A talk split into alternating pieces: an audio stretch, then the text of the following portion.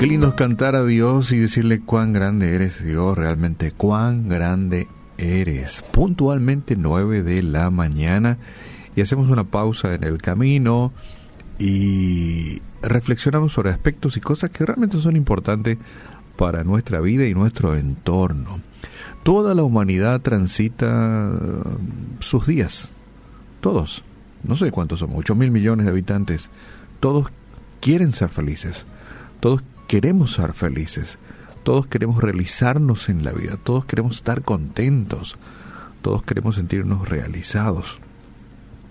Y Dios también lo desea. Vivimos un tiempo limitado en este mundo, algunos llegan a en estos días miraba alguien cumplió 112 años, que sería el, más longevo del planeta. Y, y, todos queremos ser felices. Y hay diferentes formas de ser felices. Algunos lo tienen todo y son infelices. Y uno dice, no puede ser, tiene todo, no le falta nada. Eh, tiene una linda casa, cuenta bancaria, no le falta eh, dinero en, el bolsillo, en la cartera, en la billetera. Y no es feliz. Otros eh, no tienen nada y algunos sin nada prácticamente su vida se llena de alegría y de gozo y algunos dirán ¿y cuál cuál es el secreto? ¿Por qué, ¿Por qué ocurre esto en la vida de las personas?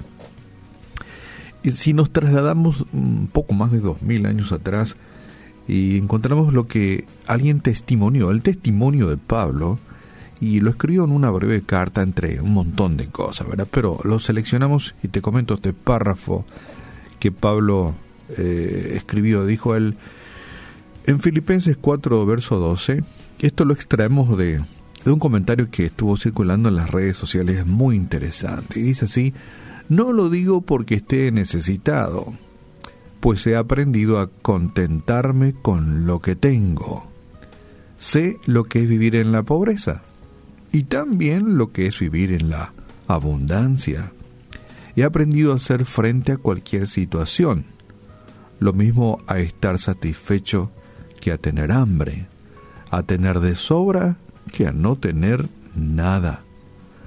A todo puedo hacerle frente, gracias a Cristo que me fortalece. Es un testimonio de Pablo. Él nos cuenta parte de su vida. Eh, vivió en la pobreza, en abundancia. Eh, pasó hambre y pasó momentos en que no tenía hambre, tenía todo. Pero esta es la gran diferencia. A todo pudo, pudo hacerle el frente por esta razón, gracias a Cristo que le ha fortalecido y ha hecho que naciera en su vida a esto que le llamamos el contentamiento, la ubicuidad de Pablo en las situaciones de la vida. No por tal vez carecer de algunas cosas ha tenido que mirar la viga allí, para ver dónde sujetar la soga. No. En el contexto de este pasaje bíblico, Pablo estaba animando a los cristianos de aquel tiempo, porque esta carta iba este, para cristianos de aquel tiempo, y él estaba animando a los cristianos a estar siempre gozosos. Gozosos. Nunca afanados. A no ser engañados por nuestro propio corazón, porque eso es lo que muchas veces ocurre nuestra, nuestro, nuestro ser hace que a veces miremos muy lejos y nos pasemos entristecidos por esa situación. Miramos muy lejos y no nos alegramos por lo que tenemos cerca. No disfrutamos lo que tenemos cerca y nos amargamos por lo que está lejos. Nuestro ser es muchas veces codicioso y vanidoso, que fácilmente olvida las, eh, las muchas bendiciones presentes a causa de poner la mirada en aquellas cosas que aún no, no hemos alcanzado y que de alguna forma despiertan falsas expectativas en nuestras vidas o espejismos en el corazón humano. Algunos se pasan la vida, no disfrutan de lo que tiene y tienen muchísimas bendiciones a su alrededor, linda familia, tiene todo lo que un ser humano necesita para vivir dignamente. Sin embargo, ese corazón codicioso mira muy lejos por cosas que no posee y que tal vez nunca podrá disfrutarla. Y el contentamiento va de la mano con el espíritu agradecido, son primos hermanos. el contentamiento y el corazón agradecido. No sé si primero es el corazón agradecido y después viene el contentamiento, pero eso indudablemente viene de Dios. las personas sabias son aquellas que viven contentas y agradecidas con lo que tienen. Y repito porque esta es la clave. Personas sabias, ubicadas, que tienen bien puestos los pies sobre la tierra y que conocen su realidad, son aquellas que viven contentas y agradecidas con lo que tienen.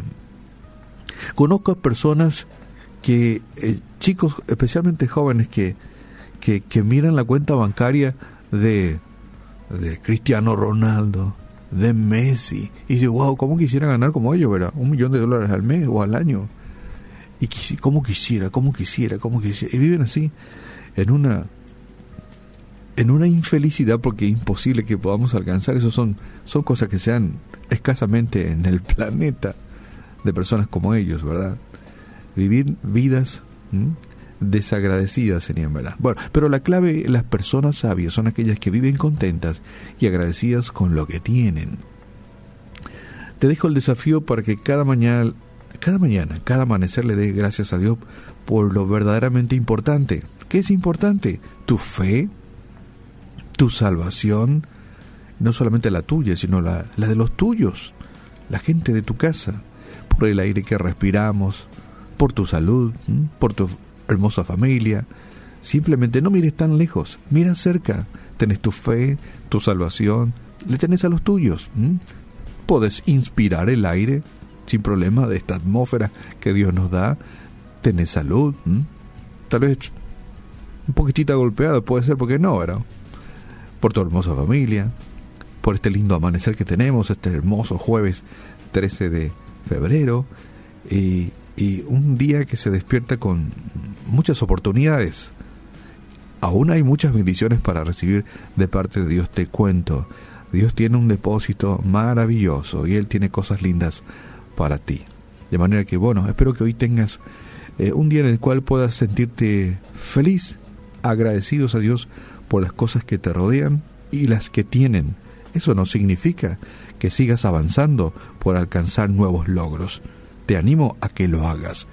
Pero por no alcanzar esos logros, este, te desafío a que no te entristezcas por ello. Dale gracias a Dios. Y espero que seas como Pablo, que es un ejemplo muy interesante. A todo puedo hacerle frente, dijo él, gracias a Cristo que me fortalece. Fortalece mi carácter, mi alegría, mi gozo, mi manera de encarar la vida. En esta mañana oramos a Papá Dios, Papá Dios, te damos gracias en esta mañana, te damos gracias porque eh, tú nos llenas de regalos cada día, nos llenas de bendiciones. Eh, te pedimos perdón porque no hemos podido entender de esa forma. Gracias por la fe, gracias por la salvación, gracias por, por mi salud, gracias por, por la vida de mi familia, por lo que has proveído, por lo que has, por lo que he alcanzado.